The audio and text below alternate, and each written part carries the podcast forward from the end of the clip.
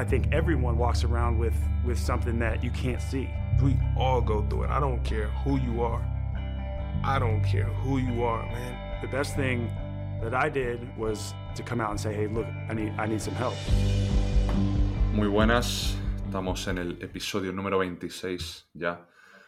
Esta vez cambiando de tercio nos vamos hacia el mundo del periodismo con mi buen amigo José Puertas, que, eh, pues valga la redundancia, es periodista y cumple sueños en dirigiendo Tirando a Fallar y además trabaja y colabora con medios como Libertad Digitales, Radio, Ideal Granada y es autor también de las biografías de Luka Modric y Yanis Antetokounmpo. Bienvenido a Second Roll, José, ¿cómo estás? ¿Qué tal, Javi? ¿Cómo estamos? Me siento un poco el cazador cazado, ¿eh? Yo, normalmente te entrevisto yo a ti, pero nunca había sido al revés. Eso te iba a decir, ha sido muchos años yendo yo a tu terreno y ahora vienes tú al mío. O sea que. A ver qué tal se da. A ver qué tal se da. Y si me muevo bien también en esta, en esta agua. Y tú, y tú por, tu, por la parte que, que te toca, que seguro que sí. Eh, ¿Quién es José Puerta fuera del baloncesto? Uy, pues fuera del baloncesto no hay, no hay tanto, porque al final el baloncesto para mí es, eh, ha sido mi vida. ¿eh? Lo poco que, pude, que he podido hacer como jugador, que para mí ha sido, bueno, sigo jugando de hecho, de hecho a un nivel obviamente muy bajo, ¿no? Pero, pero me sigue dando mucha energía vital el poder seguir jugando. Y luego, bueno, pues fuera de eso, pues aparte de todo lo que ya ha relatado el periodismo y la colaboración con gigantes también, evidentemente, pues bueno, José Puertas es un granadino de 42 años, licenciado en Ciencias de la Actividad Física y el Deporte, diplomado en Enfermería y en Magisterio de Educación Física. No sé, alguien con, con, pasión por lo que hace, ¿no? Y que hace las cosas, sobre todo con eso, con, con pasión, que no entiende hacer las cosas como por rutina, ¿no? Sino que las hace porque le, porque le apasionan y, bueno, pues, pues creo que esa es la clave un poco de, de mi camino, ¿no? Hacer las cosas con, cuando las he podido hacer con, con eso, con pasión y con, y con entrega, no solo con... No, no, creo que sea un gran talento en las cosas que hago, pero sí creo que me las tomo muy a pecho y las hago con, con mucha devoción y con, y, y con mucho curro detrás de ella, ¿no? bueno, a veces eso es incluso algo contradictorio, hasta contraproducente, porque me, me absorbe demasiado, pero, pero bueno, pues eso es un poco, no, no tengo mucho que, que, que, Me cuesta hablar un poco sobre mí, ¿no? No sé, no, no, no estoy acostumbrado. ¿No te preguntaste nunca o no lo hemos hablado? ¿Cómo empieza tu relación con el periodismo?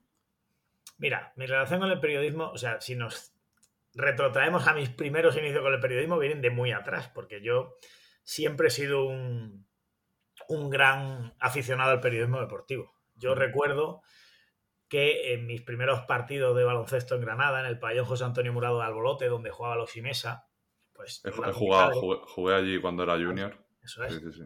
Pero tú no has, yo creo que tú no has conocido la versión clásica del, del Murado. Tú no, ya la has conocido no, con las gradas remodeladas y tal, sí. sí. Entonces yo recuerdo que, bueno, pues en aquel Osimesa, que fue el primer equipo ACB en Granada, mi padre me llevaba y nosotros nos sentábamos justo debajo de la cabina de prensa. Entonces, a ver, mi padre, que había sido en su día presidente del, Club Balonmano Labor, que se llamó, que fue un equipo de buen nivel de balonmano en Granada, pues tenía, conocía a los periodistas y tal.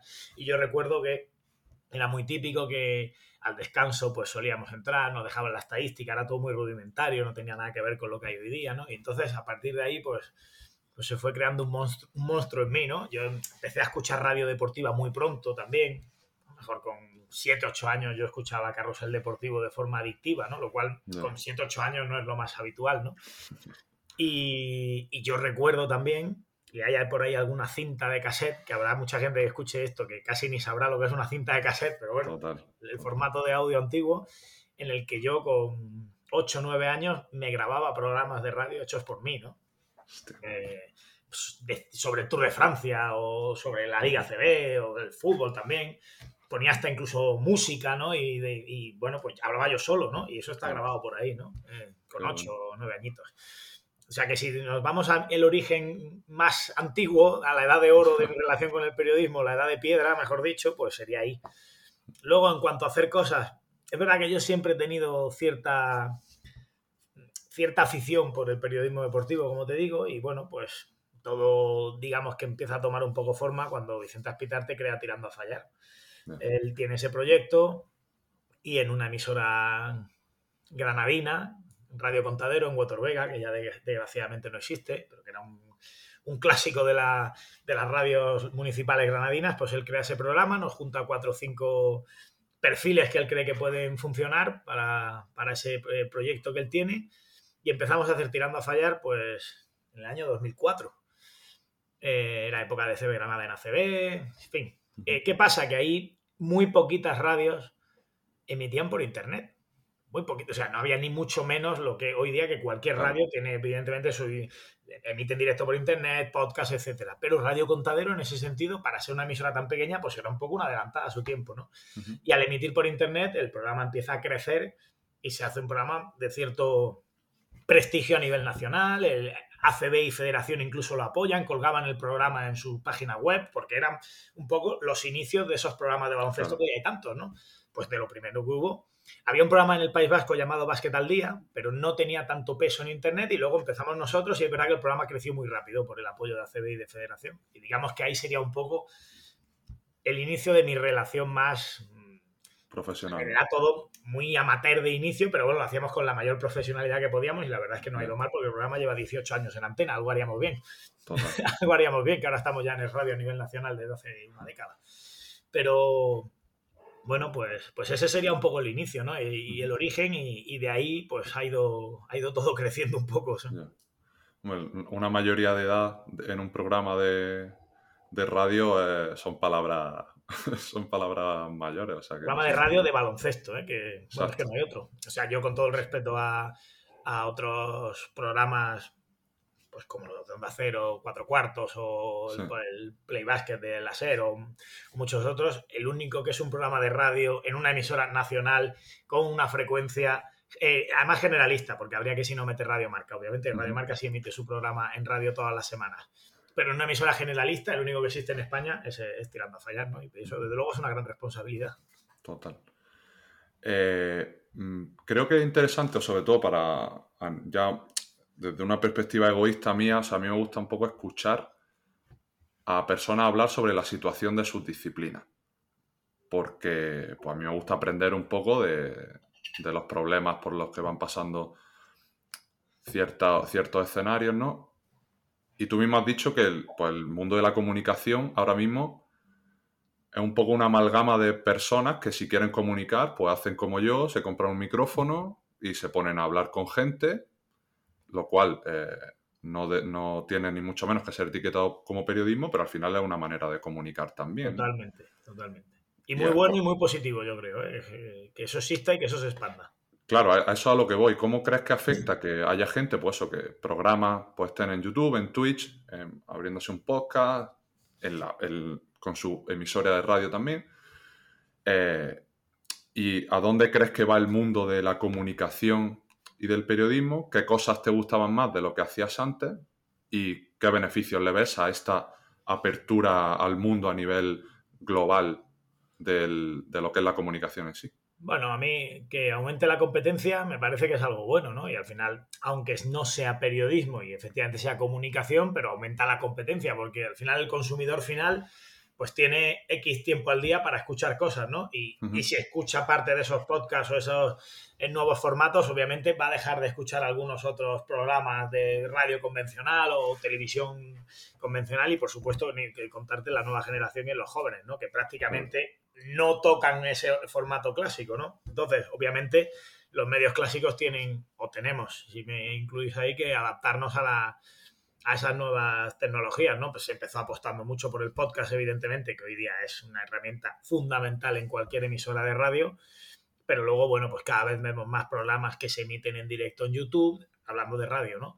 Vemos, bueno, por supuesto, un uso masivo de redes sociales y está claro que, que la situación ahora mismo es de una competencia voraz en el mercado, ¿no? Porque, porque obviamente tiene que ser así. Yo creo que eso es bueno. Yo creo que eso es bueno porque además eso hace que, que te tengas que poner las pilas, que no te puedas acomodar y que tengas que ir un poco, eh, pues ofreciendo... Reinventando. Producto, claro, eh, que, que interesa a todo el mundo. También es verdad que tiene esa parte, para los que somos un poco defensores de un periodismo más clásico, tiene una parte peligrosa y es que, bueno, pues hay hay una deriva hacia un periodismo un poco boca chancla, chabacano, que, bueno, porque al final lo que se trata es de, ganar clics, de conseguir visualizaciones y eso pues es como muy atractivo, ¿no? Entonces, sí es verdad que los eh, refugios de un periodismo más clásico, de, mm, bueno, obviamente adaptado a los tiempos, como te digo, pero de un periodismo más normal, pues ahí pueden sufrir un poco, ¿no? Porque son menos visuales, ¿no? Son menos vendibles que, el clip de, determinados programas que tenemos todos en la cabeza en los que, en los que bueno, se monta un, circo, porque al final es un circo, eso no es periodismo, es un, o un teatro si quieres, porque todo el mundo va con su papel y defiende cosas que le dicen que defienda, aunque no las crean, pero tienes que hacer esto y este es tu papel y tu rol, ¿no? Bueno, pues al final todo eso tiene su público, es verdad que en España tiene mucho público ese formato, en otros países no tendría tanto, y bueno, pues hay que adaptarse y, competir con eso, ¿no? Y, los nuevos formatos, obviamente, hay algunos que son interesantísimos y, otros que, no lo son tanto, obviamente, no todo el mundo puede ponerse delante de un micro y, tener millones de seguidores, no todo el mundo engancha igual, sea en un podcast, sea en un canal de Twitch o, sea en la radio, eso es evidente, ¿no? Y al final, bueno, pues el mercado y la competencia te van poniendo un poco en tu sitio y van haciendo la selección natural de quién sigue y quién no sigue en base un poco a lo que eh, eh, pida obviamente el, receptor final y, los números, que al final son una tiranía. Y, bueno, pues también un poco a lo que si al final, quiero decir, en una emisora un programa no funciona, pues habrá quien que decida que ese programa no funciona. En Twitch, pues llegará un momento que si el crecimiento no es suficiente, pues el usuario diga, pues es que esto a mí no me renta y, abandone y busque otros proyectos, ¿no? No el usuario, sino el creador de contenido. Así que bueno, pues hay una selección natural en todo esto. ¿eh? Obviamente hay mucha más oferta, eso aumenta la competencia, pero al final el, camino yo creo que es el mismo, que, sobreviven los que por H o por B pues sean los mejores y ya está, ¿no? La tiranía, la tiranía de los números es algo que por ir haciendo un poco el traslado al mundo del baloncesto, que es, es, un tema que yo creo que es bastante frecuente en la actualidad y veo una pelea entre esa gente que defiende que, el, deporte de élite o cuando alcanza un ciertos niveles tiene una memoria muy demasiado, a corto, demasiado cortoplacista, ¿no? Ya desde un tema personal creo que tampoco puedes vivir en la actualidad, o sea, hoy no se puede vivir de tu rendimiento en el pasado, es decir, tú vives hoy por lo que aportas hoy, no por lo que aportaste hace dos días, ni hace tres, ni en el último partido, ¿no? Pero veo una línea muy fina entre ese pensamiento del aquí y ahora y el lo quiero todo y ya, ¿no? De esa eh, poca memoria en el sentido de si esto no funciona, lo tiramos a la basura y si esto no nos vale, va fuera, ¿no? Y bueno, este mismo año hemos tenido dos claros ejemplos que desde mi punto de vista han sido llamativos, como el caso de J. Cuspinera con estudiantes, eh, que a falta de seis partidos, pues lo, sustituyen por... Eh, lo diré por Epifanio. Eh, es que estaba con Ocampo en la cabeza porque mi segundo ejemplo era el de Tizona, que para los playoffs ficha un nuevo entrenador y en primera eh, ronda se los carga Valencia. ¿Hacia dónde crees que evoluciona el baloncesto en este sentido del cortoplacismo y del resultadismo constante, que yo creo que está súper incendiado con todo el contexto de redes sociales, que parece que es lo único que existe a veces, ¿no? Sí, evidentemente las redes sociales han aportado cosas muy buenas y otras no tan buenas, ¿no? Y efectivamente muchas veces, como dices, parece que lo que no ocurre en redes sociales no, no, no es tal, ¿no? Y efectivamente las redes sociales son un micromundo, que son el micromundo de cada uno se crea, pero sobre todo Twitter, pero no son la realidad que está ahí afuera en muchos casos tienen peso, tienen mucho peso y, la gente mira obsesivamente las redes sociales y quien te dice yo no tengo Twitter y presume de ello y se da golpes en el pecho está perfectamente informado de lo que pasa en Twitter. Eso es así. Entonces, bueno, eh, respecto a esos ejemplos que pones, pues bueno, son ejemplos, es verdad que el quizá el más extremo sea el de Burgos, claro. Eh, fichar un entrenador para el playoff es como casi sin margen, ¿no? El de estudiantes es algo más convencional en el sentido de que Estudiantes venía de perder ese partido con Granada, que le dejaba con muy pocas opciones de ascender, y yo creo que ahí lo que busca Estudiantes es, más que hacer un 6-0 al final de la liga regular, lo que buscabas era preparar el playoff. Eh, a mí me consta eh, que había, y yo obviamente respeto muchísimo a J. Gus Pinera, que empezó un entrenador como la Copa de un Pino, y creo que Estudiantes no tenía eh, que tomar esa decisión, pero sí me consta que en algún momento de la temporada algún jugador de la plantilla, eh, digamos que no había estado del todo satisfecho e incluso había llegado a pedir la destitución de J. Spinero. Esto me consta porque esto eh, ha ocurrido. a partir de ahí, yo creo que J ha hecho un buen trabajo. Lo que pasa es que la LEP es una liga muy difícil y entrenar a estudiantes en LEP es muy complicado desde el momento que estudiantes baja LEP, todo el mundo dice, bueno, el año que viene sube estudiantes y otro. Y eso es muy, muy jodido. Es muy jodido. Tú lo sabes, Javi, lo que es la presión. Tú sabes lo que es manejarte en estos escenarios, de, no de presión, de obligación. La, expectativa mezclado con la motivación de todos los fines de semana tener un equipo delante que te quiere literalmente destruir porque eres el estudiante. Claro, y del hecho de que si tú pierdes un partido va a ser catalogado como un ridículo. O sea, no, no se te acepta una derrota, bueno, imagínate, no ya en Granada, sino en el campo del Prat o en el campo del, del Iraurgi, donde ha perdido estudiantes este año, ¿no? Bueno, eso inmediatamente es catalogado como de ridículo. Hombre, pues, pues es muy difícil gestionar un equipo así, ¿no? Que además te ficha un campeón del mundo como Javi Beirán, te ficha Edwin Jackson, que te ficha...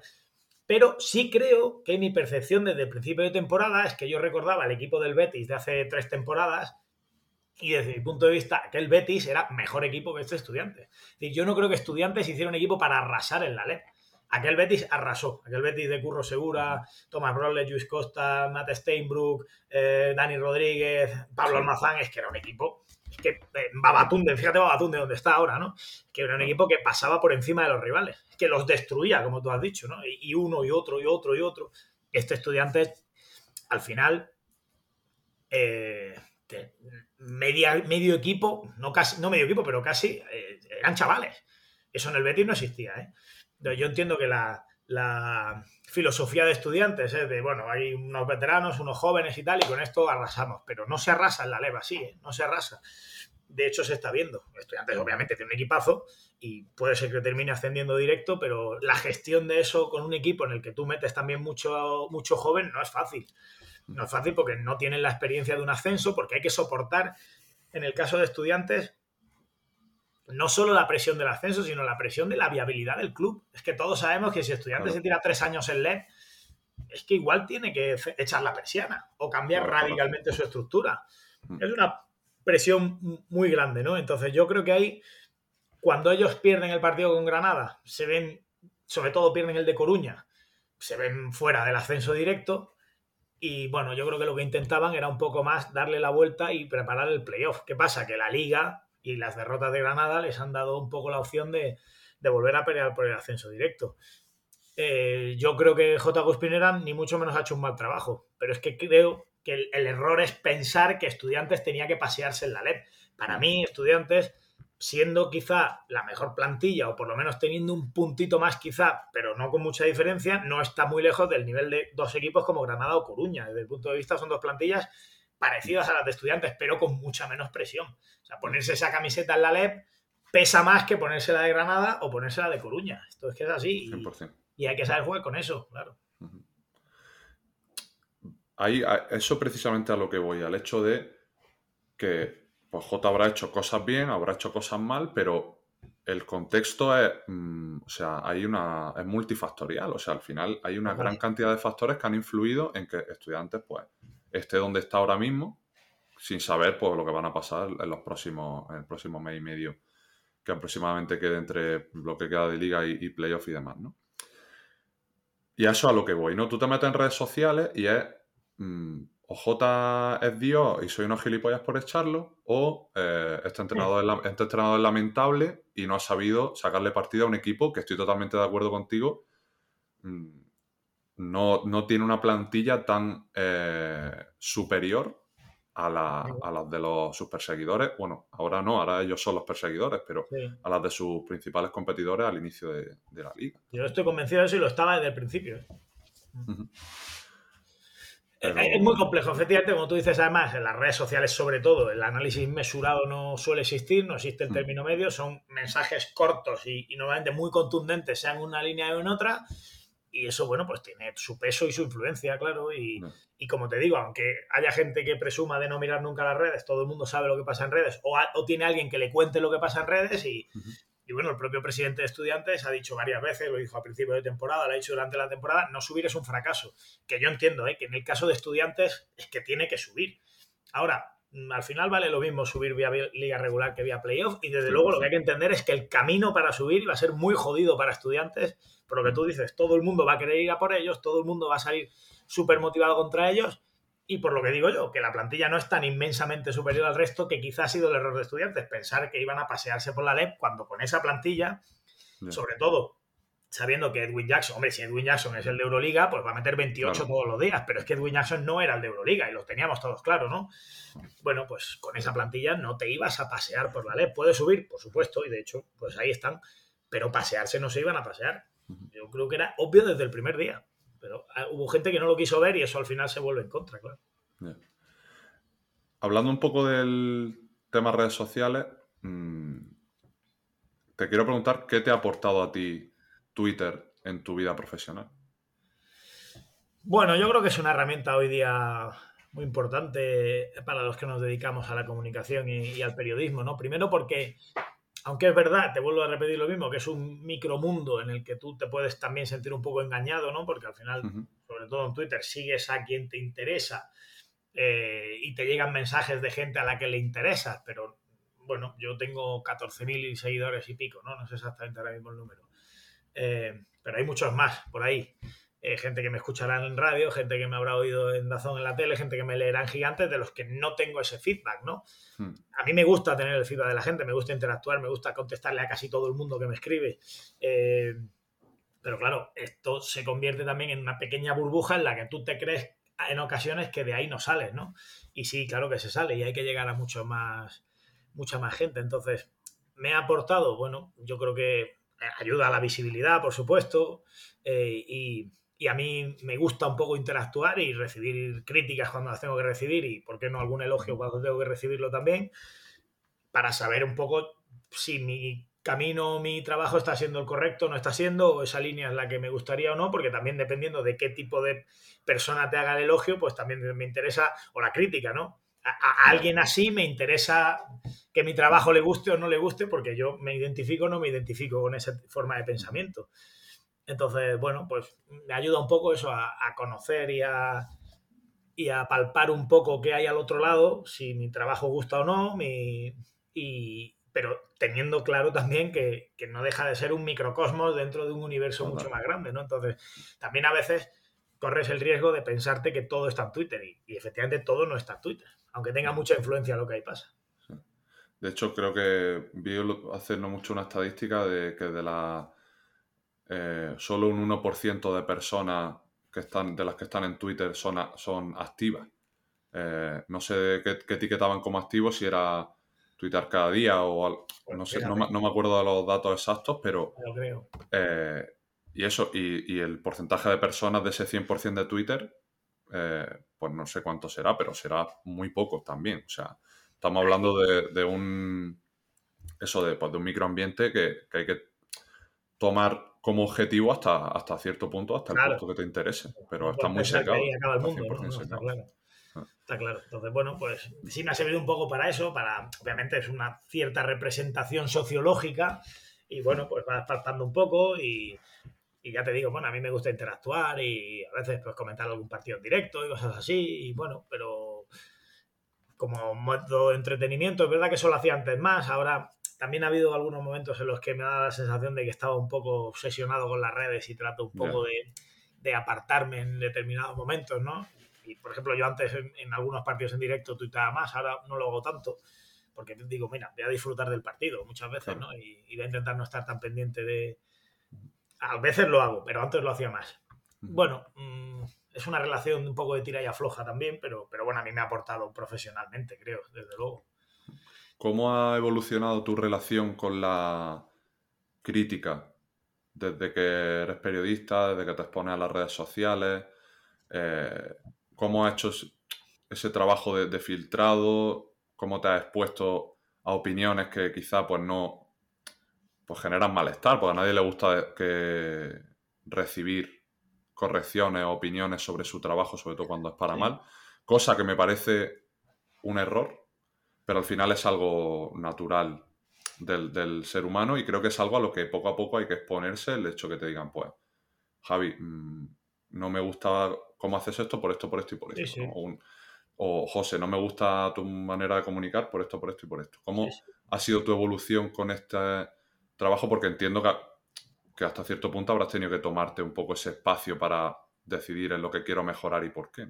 Sí, bueno, hombre, claro, evidentemente. Eh, yo suelo estar muy pendiente de lo que se dice por ahí de tirando a fallar, por ejemplo, ¿no? Eh, hmm. Aunque yo no tengo un usuario registrado en iBooks, digo si hay algún oyente del programa, pues siempre que aparecen comentarios en iBooks sobre algún capítulo del programa, yo los leo, ¿no? Independiente, ¿no? Eh, y me gusta ver lo que se dice del programa, y también en, Twitter o en Facebook o y, obviamente pues lo tomo en consideración y luego yo hago mi proceso de reflexión y decido si estoy de acuerdo o no que yo no digo que esa persona no tenga, evidentemente cada, cada persona tiene su culo y tiene sus opiniones, ¿no? pero yo decidiré si lo que esa persona dice me interesa o no, o, estoy de acuerdo más o menos, y, si esa crítica la considero razonable y justificada, pues probablemente lo, adapte, ¿no? A, a, a, lo que debo de hacer en siguientes episodios del programa o, en siguientes textos que escriba o lo que sea, ¿no? Entonces yo creo que, que sí me, me influye, pero tampoco me dejo llevar por todo lo que me dicen, evidentemente. Uno luego tiene su capacidad de pensar, de reflexionar y de criticar y de decir, pues mira, en esto sí, en esto no, esto debo tirar por aquí, pero sí me parece interesante lo que diga la audiencia del programa, que al final es la que, la que lo escucha y a la que le puede parecer interesante o no una entrevista o un contenido X, ¿no? Pues bueno, eh, sí, evidentemente la última decisión la voy a tener yo, la última palabra, pero sí me dejo un poco evaluar, evaluar y, y, valoro lo que se cuenta un poco sobre el programa. Y, o si alguien me dice, oye, pues esto aquí has dicho esto que, no estoy de acuerdo. Bueno, pues, pues que, que, tú no estés de acuerdo no quiere decir que yo no pueda tener una opinión libre. O sí, o dice, oye, pues me he equivocado y he dicho esto, ¿no? O, en tal entrevista te faltó preguntar tal cosa. ¿Cómo no le preguntas eso a este tío? Pues, sí, pues lleva razón, ¿no? En fin, eh, todo eso se va aprendiendo y vas un poco analizando y, tratando de, en el fondo, formarte constantemente, ¿no? De eso se trata, para seguir manteniendo un nivel de, eh, suficiente para que una emisora 20 años después siga manteniendo un programa. Es que eso al final es mucha exigencia, ¿no? Tienes que ir innovándote, cambiando, manteniendo ese listón, ¿no? Porque si no, al final te cortas la cabeza. Más allá del tema de opiniones, ¿en qué cosas crees que han mejorado? ¿Qué aspectos de esas críticas te han hecho cambiar más. O sea, ¿recuerdas momentos en los que tú dices, pues mira, creo que he mejorado mucho en esto después de lo que pasó este año? O, no sé, tú también en los Juegos Olímpicos te expones, muchis, te expones muchísimo también en Twitter, por ejemplo. Eh, de hecho, en, Twitter pega el petardazo por, por eso, ¿no? En los de... Sí, bueno. De cierta manera. Es verdad que fuera un poco de la gente del baloncesto, yo cuando los Juegos Olímpicos, no en estos últimos de Tokio, sino en, Río, pues sí, ahí tuve un, bueno, como hay un seguimiento tan, tan friki, pues sí subieron mucho el número de followers, ¿no? Eh, a ver, yo esto es un proceso, ¿no? Al final llevo, pues eso, casi 20 años haciendo radio, por ejemplo, por centrarlo en el tema de la radio. Pues hombre, yo ahora escucho los primeros programas que hacíamos y, veo que evidentemente el acento granadino con el que nos poníamos delante de un, micro, pues no procede, no procede, ¿no? Entonces, a mí hoy día hay mucha gente que me dice, cuando yo hablo contigo a lo mejor o, con cualquiera en una cancha de baloncesto o en la calle o me estoy tomando algo en Granada, mi forma de hablar es muy distinta a la que yo tengo cuando me pongo delante del micrófono, ¿no? Pues eso es algo muy necesario. Con mi acento granadino de hace 20 años delante del micro, era muy difícil que yo hoy estuviera presentando un programa de Radio Nacional. Y, de hecho incluso hay gente que te lo reprocha, es que, tendrías que hablar como hablas tú realmente, ¿no? Pero no, no al lugar, no al lugar, ¿no? Y fíjate, es una crítica que se me ha hecho. ¿Por qué no sacas el acento granadino? Pues no, no debo, no procede, ¿no? cuando ¿Por qué no procede? esto me, esto me, es curioso, ¿por qué no procede? Pues porque el acento granadino, del cual yo estoy muy orgulloso, eh, es un acento que en ocasiones es hasta difícil de entender. Entonces se trata cuando te pones en la radio, la gente te entienda. Yo no creo que sea un fenómeno de la vocalización. Yo sé que tengo algunos problemas con eso, pero he mejorado mucho. Entonces, eh, digamos que sí cumplo unos estándares, ¿no? Que, que escuchando el primer tirando a fallar, pues bueno, pues eso es, eso. Es como yo puedo hablar contigo si nos vamos a, tomarnos algo, unas tapas por Granada, ¿no? Pues no, no, no, no, procede y eso, de eso estoy convencido. Yo, además, creo que hay que estar orgulloso de donde uno es y yo creo que casi todo el mundo que me escucha sabe que soy de Granada, pero sí es verdad que luego hay que ofrecer un cierto nivel de calidad, pues eso, vocal, de, de, voz. Tengo para mí esa percepción y, procuro llevarlo a cabo siempre que eh, pues hago una retransmisión o presento un programa o, o lo que sea, porque al final el objetivo es que te entienda mucha gente, porque aunque hablemos el mismo idioma, yo siempre pongo el mismo ejemplo. Javi, yo cuando hice el Camino de Santiago, yo hice el Camino de Santiago con 19 años. De hecho, yo llegué a, yo llegué a Santiago en año jacobeo, el año de la final de los juniors, el año no, el día de la final de los juniors de oro de Lisboa. Ese día estaba yo en Santiago, yo no vi esa final en directo porque estaba en Santiago. Esto como anécdota. Yo recuerdo eh, al límite entre Castilla y León y Galicia, eh, pasado Ponferrada, nos, iba con dos, tres amigos íbamos, y nos habíamos perdido un poco, ¿no? Y entonces aparece un, pastor con un perro gigantesco y le preguntamos por el siguiente pueblo porque no sabíamos si nos habíamos perdido. Y el hombre estuvo minuto y medio hablando y no entendí nada de lo que dijo, ni una palabra. Entonces, claro, hablamos el mismo idioma, pero, pero tenemos que tratar de... evidentemente no estoy reprochando a aquel señor que no, no fuéramos capaces de entendernos, pero cuando te pones delante de un micrófono, Tienes que entender, tienes que procurar que te entienda un vitoriano, un murciano, un ilerdense y, un cacereño exactamente igual, ¿no? Y por eso esa responsabilidad es importante. Yo, aquel señor, durante un minuto y con ese perro enorme dando vueltas a mi alrededor, que me tenía un poco asustado, no entendí casi nada de lo que dijo. Seguí el mismo camino por el que iba y al final llegué al pueblo siguiente. Pero no le entendí nada. Entonces eso a mí me sirve para que estando muy orgulloso de ser granadino, porque lo estoy, eh, saber que delante de un micrófono un acento granadino podría hacer que mucha gente dijera, yo a este señor no le entiendo, porque es así, porque es que hay gente con la que he hecho relación del mundo del periodismo, bueno, de, de, otros mundos, ¿no? Durante estos años que cuando están en un contexto alejado a eso y me ven hablar, incluso por teléfono con mi madre o algo así, ¿no? Sí no, no, te, entiendo, no te entiendo. Entonces eso no me puede pasar en la radio, ¿no? Vale, vale, vale. O sea, que era, más un tema pragmático que, más que un tema de es que a la gente no le gusta el acento andaluz. No sé si gusta no. Lo que yo soy consciente de que es que a mí, compañeros, amigos, no me entienden cuando hablo por teléfono. Porque hablo distinto a como hablo, cuando hablo por teléfono con mi madre, con, mi, con un amigo de Granada. Pues hablo distinto a como hablo cuando hablo con ellos por teléfono, ¿no? Por ejemplo, como cuando hablo en la radio. Bueno, pues es algo que me sale absolutamente natural, ¿eh? Es algo que ya lo he interiorizado y me sale totalmente natural. De hecho, porque hay gente, familiares, eso que a veces me reprochan, no te pongas tan fino. Pero es que cuando hablo por teléfono con alguien de, pues eso, de Madrid o de yo qué sé, pues me sale hablar así. Y supongo que es una virtud. Yo estoy muy orgulloso de... Que haya alcanzado ese, ese, automatismo y y esa eh, capacidad camaleónica de adaptarte al que tengas delante me parece... Ya me sale solo, es verdad. ¿eh? Y por ejemplo, cuando estoy en un medio de Granada tampoco hablo en granadino. Cuando yo estoy delante en un medio, aunque sea local, pues procuro poner el chip de, esa mejor vocalización, ¿sabes? Pues bueno. Creo, un poco por, por ir en la, seguir la línea de la comunicación, mm, al final creo que, quien comunica está vendiendo o vendiéndose de alguna otra forma, ¿no? Y hablé con, hace poco con Alfonso Reyes de, la situación de la, de la Liga FEB, ¿no? Tan, tan queridas y tan odiadas, no aparte iguales por, mucho. Eh, y él siempre se lo llevaba al tema de eh, que hay que vender un poco el producto. ¿no? Hace poco veíamos que la Liga Sport va a subir la cuota anual de suscripción a casi 70 pavos, creo. Sí.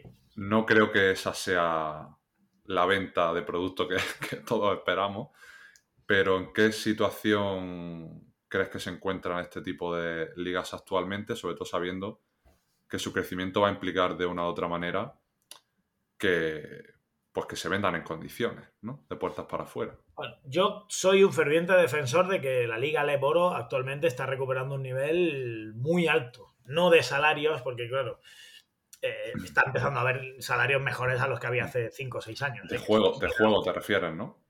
Sí, sí, por supuesto. y, no, y, de salarios está mejorando, pero claro, no tiene nada que ver con aquella de los 2005, de los 2007, donde había jugadores que preferían jugar por pasta el LEP a jugar en ACB, ¿no? Todos recordamos el caso de Paolo Quinteros en Zaragoza, o recordamos a Andy Panco jugando en la LEP. En fin, eh, eh, ganando auténticos dinerales. ¿eh? Entonces, bueno, eso de momento no está ni cerca de recuperarse, pero sí creo que el nivel de juego está siendo muy alto. Yo recuerdo también eso hace 10, 12 años que se, de, se hacía una especie de clasificación virtual de las ligas europeas y se decía que la LEP podía ser la quinta, sexta liga en Europa, ¿no? De acuerdo, eso. Eh, yo creo que no estamos tan lejos de eso otra vez. Eh, obviamente creo que todavía no se ha alcanzado ese estatus, pero no se está tan lejos. Yo creo que la LEP además es una liga interesantísima que obviamente, bueno, durante años ha padecido un problema y es que no servía para nada. Tú subías y no podías subir. Al final, ahora hay en, Granada, ¿no? Un cierto, no debate, porque evidentemente todo el mundo quiere que el Covirán ascienda, pero hay quien opina, pues para eso, mira, quédate en LEP, que vas a ganar más partidos, te lo vas a pasar mejor y el año que viene, porque si vas a ceder, ¿qué vas a hacer? Pues pelear por no bajar. Hombre, evidentemente todo el mundo quiere subir, pero acepto ese debate. Si o marcarse un breo también. Sí, claro. ¿Qué pasa? Que durante años la LEP, pues eso, no servía para nada. Por eso a mí el ejemplo de Burgos me parece tan maravilloso que es un equipo que sube un año y no le dejan subir en los despachos o no se lo gana en los despachos. No tanto no le dejen porque evidentemente había dos partes. Que sube un segundo año y tampoco puede subir. Y que el tercer año vuelve a tener un montón de gente viendo el pabellón. Pero claro, yo pensaba, digo, ¿qué le vendes a esta gente? Le vendes, voy a ser campeón de la Liga LED. ¿Y eso qué es? Tú ganas la Liga LED para jugar en ACB al año siguiente, porque lo que quieres es crecer deportivamente no sirve de nada ser campeón de la Liga LEP, es una copa que no tiene ningún valor. El ser campeón de la Liga LEP te sirve para jugar en ACB, vamos, desde mi punto de vista, ¿no? Entonces, eh, eh, hay el gran mérito y eso lo ha, penado, lo ha pasado muy mal la liga con eso, obviamente, al lado de la crisis económica y de, todo esto. Es una liga que ha estado también un poco oculta eh, y que es verdad que con la aparición del canal FEP, pues fue creciendo tanto, en difusión, ¿no? Mm. Con algunos retransmisiones que no eran de una gran calidad. Entonces, la liga que ha aportado desde mi punto de vista, pues la liga ha aportado mayor calidad a las retransmisiones, esto es indiscutible. Te pueda gustar más un narrador o menos, pero bueno, eh, la calidad a nivel de cámaras, de realización, etcétera, es superior a cuando lo hacían los clubes de forma amateur. Esto también es obvio. Pero, eh, bueno, yo sí creo que hay algunos matices que no son perfectos en ese acuerdo de la, de la de la federación con la liga. Por ejemplo, el reparto económico para los equipos es irrisorio. O sea, los derechos de, de no recuerdo la cifra ahora mismo, recuerdo que en su día la supe, tendría que buscarla, pero vamos, es una cifra, es el chocolate del loro, son migajas para los clubes y por tanto los derechos, derechos, de televisión no sirven prácticamente para nada. Y luego es verdad que ha sido un poco maquiavélico la forma de, primero, ofrecerlo gratis, luego ponerte una cuota de 20 euros y luego al segundo año ya, al tercer año, una cuota de 70 euros para el año que viene. Al final esto, estas cosas obviamente hay que pagarlas porque ahí hay unos trabajadores que tienen que cobrar y yo defiendo eso, pero bueno, la liga no va a dejar de pagarles a esos trabajadores porque alguien pague 70 euros. Entonces, yo creo que para efectivamente la difusión del producto, aunque hay que recordar que la liga no es solo la Leporo, sino que hay balonmano, que hay voleibol, que hay más deportes, pero yo creo que para la difusión de ese producto, esos deportes menores, no es una situación idílica. Y en el fondo creo que la liga ha conseguido su objetivo estratégico, que era subyugar a los deportes menores al fútbol. Eh, porque ellos son el fútbol. Y ellos van a hacer lo que quieran y como quieran con esos deportes tipo Liga LEP, tipo voleibol, tipo fútbol sala, tipo balonmano, que van al final a depender en su visualización de lo que el fútbol decida. Y por tanto, si en algún momento existe el más mínimo atisbo de que uno de ellos pudiera crecer y quitarle algo de cuota al fútbol, ellos van a controlar lo que pasa para que eso no suceda, ¿no? Porque su gran pastel es el fútbol. Eh, yo lo que espero es que el baloncesto élite tipo ACB Euroliga nunca caiga en esas garras, porque si ya eh, está siendo complicado Mm, competir con el fútbol iba a ser imposible, salvo en los años 80 en España con el boom de Los Ángeles 84, eh, pues va a ser realmente eh, difícil que si eso cayera en, unas manos tipo la liga, pues, pues, hubiera casi ni espacio para que respirara el baloncesto, ¿no? Entonces yo creo que el baloncesto élite todavía tiene la capacidad de moverse por sí mismo y, bueno, espero que siga siendo así. Porque desde luego ya te digo, a mí lo que me parece es que al final es un poco que lo que la liga vende es, yo te voy a salvar el culo, con perdón, te voy a dar esta difusión y tal, pero al final lo que hace es tenerlos ahí subyugados a todos estos deportes para, bueno, pues para que su cuota de mercado sea mínima. quiero ir cerrando un poco. Eh, te voy a llevar ya sí que full mi terreno. Mm, tú has visto muchos partidos, José, y has comentado otros tantos. Eh, creo desde el punto de vista baloncestístico puro y duro que cuando tú alcanzas un nivel de élite, de pues que del Leboro, ACB, incluso ligas mayores, eh, o incluso en las propias ligas, la Liga Les Plata, tal. Creo que la, diferencia mm, baloncestística, entendido por lo técnico, lo táctico, lo físico, no es tan grande, ¿no? En, ciertos momentos. Y creo que muchas veces lo que marca la diferencia o, el, o ese detonante es lo, por lo que está en la cabeza, ¿no?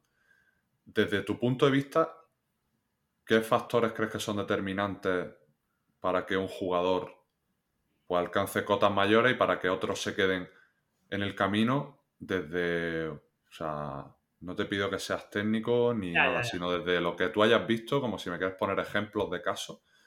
¿Cuál es tu percepción de ese salto de calidad que da la parte psicológica en el baloncesto profesional? Pues, pues, desde luego mucho. Primero te voy a poner un ejemplo. El otro día yo entrevistaba a Petit Niang para el Ideal, para el, el, periódico de Granada, y él me decía respecto a esta diferencia que comentas en las categorías, él, bueno, él no, esconde que él no es un gran fan del baloncesto en el sentido de consumir baloncesto, es lo que le gusta es ver fútbol, ¿no? bueno, juega baloncesto pues porque se tiene unas capacidades y se le da bien y, bueno, el tipo pues que se gana la vida con eso, ¿no?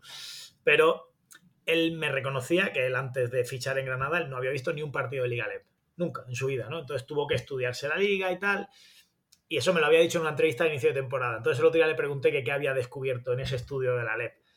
Y claro, me hablaba muy bien de una liga muy difícil y, me decía un poco en tono jocoso, yo la veía como una liga de paquetes, de decir, estos tíos no están a mi nivel. Pero ahora me he dado cuenta de que no es así, de que tienes que, saber bajar al barro y jugar y bueno, ¿qué te voy a contar? ¿no? Entonces eso primero, ¿no? Como ejemplo de, de que yo creo que hay muchos jugadores en LEP que podrían tener su hueco, no para ser estrellas seguramente rutilantes en la CB, pero que pueden tener su sitio ahí, ¿no? Seguro. Eh, y bueno, hombre, el tema mental a mí me parece fundamental a nivel de... Primero, obviamente, yo siempre digo que eh, eh, no soy muy fan de Mr. Wonderful, ¿no? Ahora me habla mucha gente a raíz de haber escrito el libro de Anteto, ¿no? De, ah, el ejemplo de Anteto nos muestra que conseguir lo que queramos es posible. Y yo digo que no es posible. Que tú para conseguir, tú lo que, lo que es posible es alcanzar tu techo. Pero tu techo, mi techo jugando a baloncesto no es el de Anteto. Es imposible que yo con mi cuerpo pueda tener las posibilidades que tiene Anteto, ¿no? Es verdad que él tiene un bagaje detrás y unos orígenes muy jodidos para llegar a donde llega, que eso es la gran historia de él pero al final él, cuando ha alcanzado su máximo, porque alimentariamente, nutricionalmente, porque se ha trabajado en un gimnasio, se ha convertido en ese monstruo, o sea, yo genéticamente no puedo ser ese monstruo, es implanteable, entonces yo no puedo ser ese jugador. Ahora, yo tengo que alcanzar mi techo, sea el que sea, ¿no? Yo creo que eso es lo que nos enseña, no nos debe enseñar a pensar, si tú quieres, tú puedes ganar el anillo de la NBA. No, tú no puedes ganar el anillo de la NBA si no tienes unas mínimas condiciones físicas. Eh, técnicas, bueno, podrías desarrollarlas, pero bueno, una base física, ¿no? Entonces, eh, a partir de ahí, eh, yo creo que la cabeza es fundamental. Eh, en, cuanto al hecho de, mm, bueno, pues es un poco las creencias en tus posibilidades, ¿no? El no hacerte pequeño cuando tú tienes una capacidad para competir con, con alguien que a priori está por encima de ti, ¿no? Por ejemplo, volviendo al caso de estudiantes, eh, estudiantes con ese discurso tan agresivo, ¿no? muchas veces de su entorno y del propio presidente, no subir sería un fracaso, también estaba tratando un poco de intimidar a rivales, ¿no? Quizá, ¿no? Y bueno, pues hay rivales que no se han achantado ante eso, ¿no? Y que han pensado que podían competir. Bueno, pues yo creo que eso también te da un poco... Si alguno hubiera dicho, hostia, yo a este tipo no le gano. Si tú sales contra un equipo pensando que no le ganas, lo normal es que no le ganes. Eso es lo normal, aunque incluso sea del nivel de ese equipo, ¿no? Porque yo creo que el toque mental te da, te da el, poder alcanzar otro nivel. Un ejemplo, Juan Carlos Navarro. Juan Carlos Navarro, pues es un señor que podría ser jugador de baloncesto, podría trabajar en correos. Total. Físicamente, porque claro, Giannis Antetokounmpo tiene que ser jugador de baloncesto. Mm, Joel Embiid tiene que ser jugador de baloncesto. Pero Juan Carlos Navarro podría estar poniendo cafés en la puerta de tu casa, Javi. ¿Ves así? Porque es un un cuerpo cascajo, ¿no? Sin ninguna... Pero ¿qué pasa? Que primero tiene un talento descomunal, pero claro, el talento es algo tan inmedible muchas veces, ¿no? Que, que tiene que venir acompañado de otras cosas. Y desde luego en el caso de Juan Carlos Navarro, viene acompañado de qué? Pues de que era un, de que era un tío echado para adelante, con, con, una confianza en sus posibilidades atroz y que, bueno, pues le ha permitido, pues, sin, sin miedos ni complejos, ser el jugador que hemos visto, ¿no? Y un jugador que, al que, bueno, pues fue muy capaz de soportar la presión, fue muy capaz de moverse en escenarios difíciles y sobre todo de no intimidarse ante nadie. Y eso es, la leche, ¿no? Entonces yo creo que eso te permite saltar niveles. Sí, evidentemente, si tu base física, de talento, genética, por así decirlo, es muy alta y encima tienes esa alta autoestima, pues llegarás a ser Joel Embiid, claro, pues evidentemente. Pero si no, pues llegarás a tu máximo nivel, sea el que sea, sea llegar a CB, sea llegar a LEP o, sea donde sea. ¿no? Sé que no es un análisis muy científico, pero es un poco lo que yo siento, ¿no? Que, el hecho de, de, tener esa preparación mental, pues te da un paso, te pone un nivel más arriba, y esto me parece indiscutible. Y hay muchos jugadores yo siempre digo, ¿no? Pongo el ejemplo. Si tú mides 2 metros 5 y no juegas mínimo en Liga EVA, pues tienes un problema. Es decir, tú no puedes estar con 2 metros 5 jugando en primera provincial. Es o porque no sabes jugar o porque mentalmente no estás preparado. Porque no puede mm. ser que alguien con 2 metros 5 no sea capaz de alcanzar mínimo la Liga EVA. A poco que sepa hacer la O con un canuto. Es que tiene que ser así. Claro. Entonces, pues ahí tienes un problema técnico severo o tienes un problema mental en el sentido de no saber competir o de lo que sea, ¿no? Que no todo el mundo, no problema, sino que no todo el mundo tiene por qué tener esa ambición o, ese, o esa hambre competitiva, ¿no? Claro, también es así, ¿no? Igual es que no te gusta, pues mira, no me gusta competir. Pues yo mido 2 metros 5, tengo un cuerpo que podría ser espectacular, pero es que a mí no me gusta. Yo juego al baloncesto por jugar con los colegas, pues bueno, muy respetable. Entonces, bueno, creo que sí da ese cambio, ¿no? Sobre todo para competir, me parece fundamental no, buscaba ese análisis científico, ya lo sabes, pero si tuviera que quedarme con dos cosas de lo que más veo de patrones comunes en, jugadores de alto nivel es la mentalidad de que mm, me toca los me suda los cojones que haya fallado los tres últimos tiros, que yo voy a seguir haciendo mi juego. Ese es Navarro, ese es Navarro. Por ejemplo, Navarro y, y yo creo que hemos hablado antes de, fundación. Yo creo que, por ejemplo, eh, Luis y, y, Broble son muy de ese perfil. De, los dos, los dos. Mm. Mira, yo estoy aquí por esto y yo voy a seguir tirando mis tiros. Lleve cero puntos en el último cuarto o lleve 22, ¿no? Casey Carroll, ¿no? Da igual. va a tirar, esa mentalidad. Claro, o sea, yo sigo solo, sigo teniendo un tiro de alto porcentaje para mí y yo lo, mm. eh, lo tiro. Obviamente, ejemplo, pues el propio Stephen Curry y muchos muchos otros, pero esa mentalidad de cada jugada, y creo que ahora en playoff estamos viendo dos casos claros, como el de Doncic y el, a mí me pareció flipante, el de Jamorant, desde el primer al segundo partido, o sea, falla la canasta para ganar en el primer partido y luego en el segundo mete 47, creo que. Bueno, Clay Thompson en el primero falla un tiro justo antes de meter el decisivo. en, el mismo ataque hay un tiro que falla de mm. Clay Thompson, hay un rebote ofensivo, le vuelve a llegar el balón, hace una finta, se queda solo y mete el triple. Bueno, pues eso es... Mm. Habría, hay, probablemente hay muchos jugadores, no tantos jugadores, ¿no? Pero mucha gente que no estaría preparada para asumir la responsabilidad. estaría pensando, estaría pensando todavía en el tiro que fallaba antes. Luego falla los dos tiros libres y la, y la, última defensa moral la hace él. Eso es. O sea, está preparado para hacer la defensa, en fin.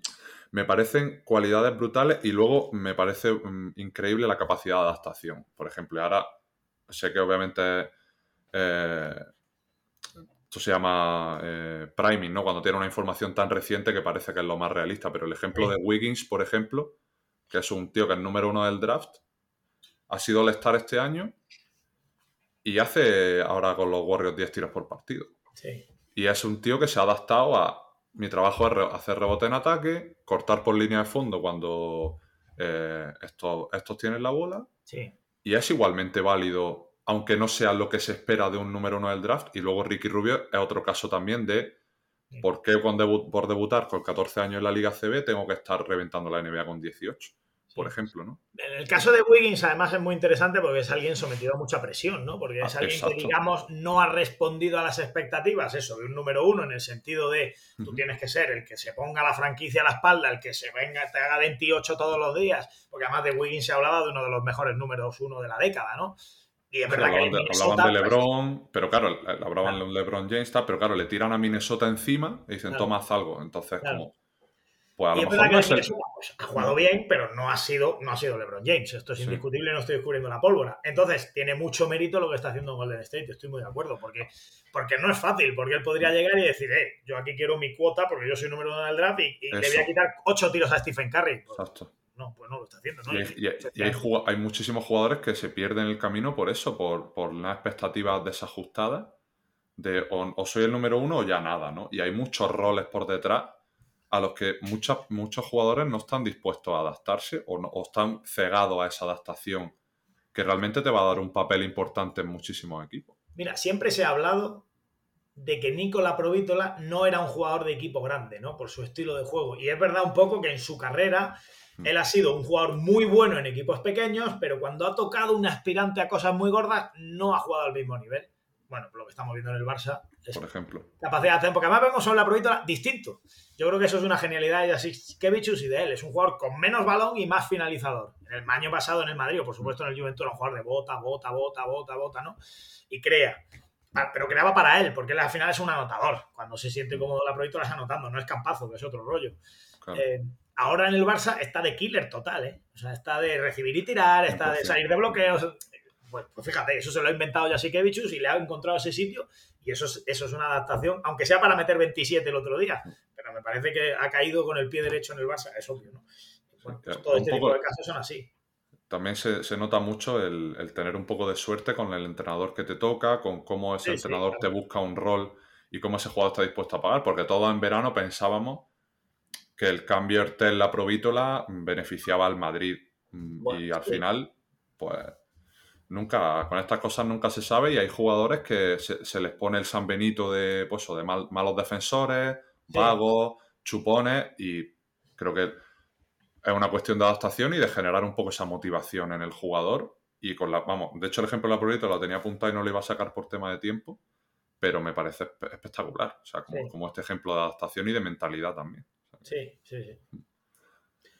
José, por ir cerrando un poco, te quería preguntar, eh, ¿Qué crees que necesita la psicología para acercarse al baloncesto y viceversa, desde una perspectiva comunicativa, teniendo en cuenta que al final te acercas con el lenguaje a, un escenario? Yo creo que es importante también esa perspectiva. Yo creo que, a ver, tú lo sabrás mejor que yo, pero yo creo que cada vez está más claro que, no que la psicología necesite el baloncesto, pero sí que el baloncesto necesita de la psicología, ¿no? Porque la psicología al final es un campo tan grande, ¿no?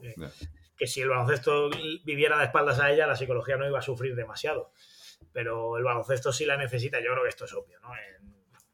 es que te iba a decir, en tema de un lesionado, pero es que en cualquier tema, en la gestión de un último minuto, en la gestión de una temporada, en todo, ¿no? Yo creo que al final eh, esto es muy, es muy es, necesario, ¿no? Obviamente se va a ir creciendo con el tiempo, lo hemos hablado tú y yo alguna vez, hace 15 años ningún equipo, casi ningún equipo viajaba con un fisioterapeuta. Hoy en día no te entra en la cabeza que un equipo profesional masculino, porque en femenino hay algunas carencias todavía, no lleve un fisioterapeuta o dos o tres. Es que son cosas que ya no son posibles de plantear. Entonces, bueno, yo no sé lo que vamos a tardar en ver a un psicólogo sentado en un banquillo, no sé si lo vamos a ver, a lo mejor el trabajo del psicólogo está entre bambalinas durante la semana, también puede ser, pero que creo que esto es imparable, porque es obvio y porque los propios jugadores lo demandan. Y cada vez que un jugador trabaja con un psicólogo y descubre, pues, pues, dice, oye, pues me ha venido de maravilla esto, pues eso, para mi lesión, para mi problema con los tiros libres, para afrontar los últimos minutos, para lo que sea, ¿no? Y, y como la mayoría de los jugadores que lo hacen terminan hablando muy bien, yo es verdad que si no le ha ido bien o la experiencia no es buena, a lo mejor son prudentes y no dicen, pues mira, este tipo me ha estafado, ¿no? no lo sé. Pero es verdad que yo creo que, es un camino necesario, ¿no? Y que, al final este es un juego muy mental, quizá no tanto como el nivel del tenis, que me parece el culmen de la mentalidad desde mi punto de vista, porque además, además el tenista está ahí solo. Eso te iba a decir, que, es que no hay, no hay una influencia externa de compañeros, de entrenadores, es tú contra el de enfrente. Y no te puedes mandar al banquillo un minuto, ahorrarte el calentón y volver. No, eso no vale. Entonces ahí o lo resuelves tú o estás jodido, ¿no? Entonces lo del tenis me parece insuperable desde el punto de vista mental. Pero el, baloncesto también es un juego muy, muy psicológico, ¿no? Este año hemos visto el level, un ejemplo, ¿no? El partido de Covirán contra Cáceres, ¿no? Eh, que el Covirán está 20 arriba al descanso y de buenas a primeras pasan tres cosas, hay un tiro que no entra, Cáceres hace dos defensas buenas y dices, bueno, pero no va a perder, porque está jugando en la casa del primero, porque Cáceres venía de perder dos partidos de paliza, y sin embargo se produce algo en el ambiente que hace que Cáceres termine ganando ese partido en la cancha del mejor equipo de la liga cuando iba 20 abajo al descanso, ¿no? O bueno, el partido del Madrid con el Bayern de Múnich, el último partido de la liga regular, que el Madrid al fin ha recuperado, está metiendo de tres, llega a 18 arriba al último cuarto, bueno, el Madrid recupera sensaciones y de pronto hace ¡pum! se le apaga la luz, empieza a jugar fatal, el Bayern mete treinta y tantos puntos en el último cuarto y gana por 10 en el Wizzing, ¿no? Pues esto evidentemente no se explica solo con la técnica, con la táctica y con el acierto hacia el aro. Esto se explica también con cosas mentales que están pasando en ese momento. Entonces, bueno, yo creo que la, la influencia de la psicología va a ser cada vez mayor. No sé dónde está el techo, ya te digo, no sé si acabará habiendo un psicólogo en el banquillo, pero que los equipos se van a tener que abrazar de forma puntual o de forma seguramente continua finalmente a un psicólogo que trabaje con ellos, no me cabe, vamos, ninguna duda, porque, porque, porque es necesario y porque esa gestión de los momentos de tensión y de, de, de X circunstancias de las crisis, de las alegrías, pues, pues es muy importante, ¿no? Y ahora te, pongo el ejemplo de, que lo, lo, el otro día lo hablábamos, ¿no? Lo puse también en redes, ¿no? Lo de las famosas 10 finales. Ah, total. A mí es que me parece un error. Cuando estamos en el mes de marzo y un equipo que está a una victoria a la permanencia ya empieza a decir, nos quedan 10 finales. Claro. Yo creo que ahí, no sé tú como psicólogo cómo lo ves, pero me parece que eso solo sirve para aumentar la ansiedad decir que ya un partido en marzo es una final cuando estoy a una victoria de la permanencia. Bueno, pues no es una final. Una final es cuando tú ya, si lo ganas, cumples el objetivo o ganas un título, o como mucho, si lo pierdes, pues, pues, pues eso te despides de un objetivo. Pero hombre, que en el mes de marzo ya me hables de finales, a mí me parece un poco abrumador, ¿no? Y yo entiendo que un psicólogo no tiraría por ahí. No lo sé, a lo mejor sí para motivar, pero a mí me parecería un error, porque creo que solo genera ansiedad. Eso. Exacto. Es una línea un poco fina, ¿no? De esa motivación o la, la motivación, de la motivación, la presión o la ansiedad competitiva. ¿no? Creo que, como todo, creo que hay que adaptarse al, al equipo si realmente necesita eso, si realmente lo que necesita es seguir jugando como lo ha venido haciendo hasta ahora y dejar que precisamente quitarle importancia a ese partido y verlo como uno más, porque es lo que hemos hecho hasta ahora, ¿no? Entonces sería un poco... Claro, yo creo que mm. tienes que darle relevancia, es decir, oye, tenemos que espabilar, tenemos que levantar esto, mm. nos quedan 10 partidos, tenemos que ganar X, tenemos que salir de esta, pero de ahí a finales, que para mí finales es que me juego la temporada este fin de semana y yo me finales que acabo mañana. la temporada. Total. Yo no lo veo así, pero bueno, oye, igual yo soy un poco pejigueras con esto, no sé. Pero yo estoy muy de acuerdo con que creo que es un tema de tiempo y que al final acabará cayendo por su propio peso. Y me ha abierto una herida con el tema de, los partidos así un poco extravagantes. Yo me acuerdo cuando con la Roda estábamos peleando por ascender a Leboro contra, contra el Fundación y nos jugamos los playoffs contra Canoe. Y el primer el Canoe estaba un tal Tyson Pérez. Sí, sí, eh, sí. Y en el primer partido íbamos 18 arriba al final del tercer cuarto en casa. Y lo perdemos. Y en el segundo partido íbamos 10 arriba al final del tercer cuarto otra vez en casa y lo volvemos a perder. Bueno, es que aquel canoe termina subiendo, ¿no? Luego le gana Ese canoe nos gana en el tercero allí de 20 y acaba ganando en un quinto partido de Alicante para ascender a Leboro, un equipo que había entrado en la última jornada playoff como noveno. Sí, sí. Entonces se mezclan esas cosas, ¿no? Que no sabes darle una explicación. Yo desde dentro lo viví como un equipo que lleva todas las temporadas aspirando a todo, que se queda con la miel en los labios del ascenso, y luego tiene que enfrentarse contra un noveno que le gana un primer partido en casa después de haber ido 20 arriba, y el equipo, pues, anímicamente se, se destruye, ¿no? Pero... Hay que ver, por eso, eh, desde la óptica del Covirán Granada el LEP, qué ocurriría mentalmente puede ser muy duro si el Covirán no termina subiendo.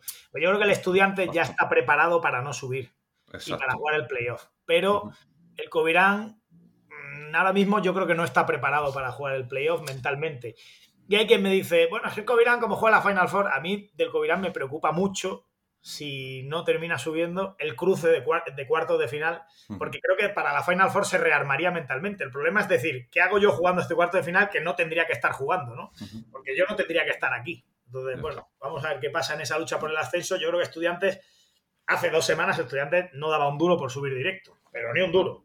Y el Covirán lo veía y, bueno, a ver, verdad que en el último partido el Covirán lo ha gestionado mejor y ya ha recuperado un poco sensaciones, pero, pero a ver qué pasa con ese ascenso directo, que ya sí que es cosa de dos matemáticamente, porque ya Lleida se ha caído. Total. Pues José, ha sido un poco, o sea, ya para cerrar definitivamente ha sido un placer tenerte aquí. El mío, ya lo sabes. Eh, me gustaba, quería traer a alguien del mundo de la comunicación a hablar un poco de, de eso y un poco ciertas aplicaciones para la psicología del baloncesto, obviamente. Y al final, pues ha sido como siempre una conversación interesante y agradecerte el tiempo y pues te dejo el micro abierto para que te despidas como gusta y un placer haberte tenido en el episodio 26 de Psych and Roll. Nada, hombre, Javi, gracias a ti. Enhorabuena por sacar este tipo de iniciativas que al final eh, hacen mucho por porque todos sigamos valorando la importancia de la psicología en el deporte, no solo esto, sino lo que hace también en Instagram, esos hilos o en, Twitter también. Eh, y bueno, pues, pues nada, era un placer charlar contigo y, sabía que me lo iba a pasar bien y, así ha sido, ¿no? Y aprender también, ¿no? de ti yo aprendo mucho de este tipo de cosas y de cómo afrontar estas cosas y, y desde luego, pues eso, ya te digo, darte la enhorabuena porque no es fácil ponerse delante de un micrófono a contar tu película, ¿no? Y, creo que lo estás lo estás haciendo muy bien. Así que a seguir. Never be ashamed of wanting to be a better you. Period.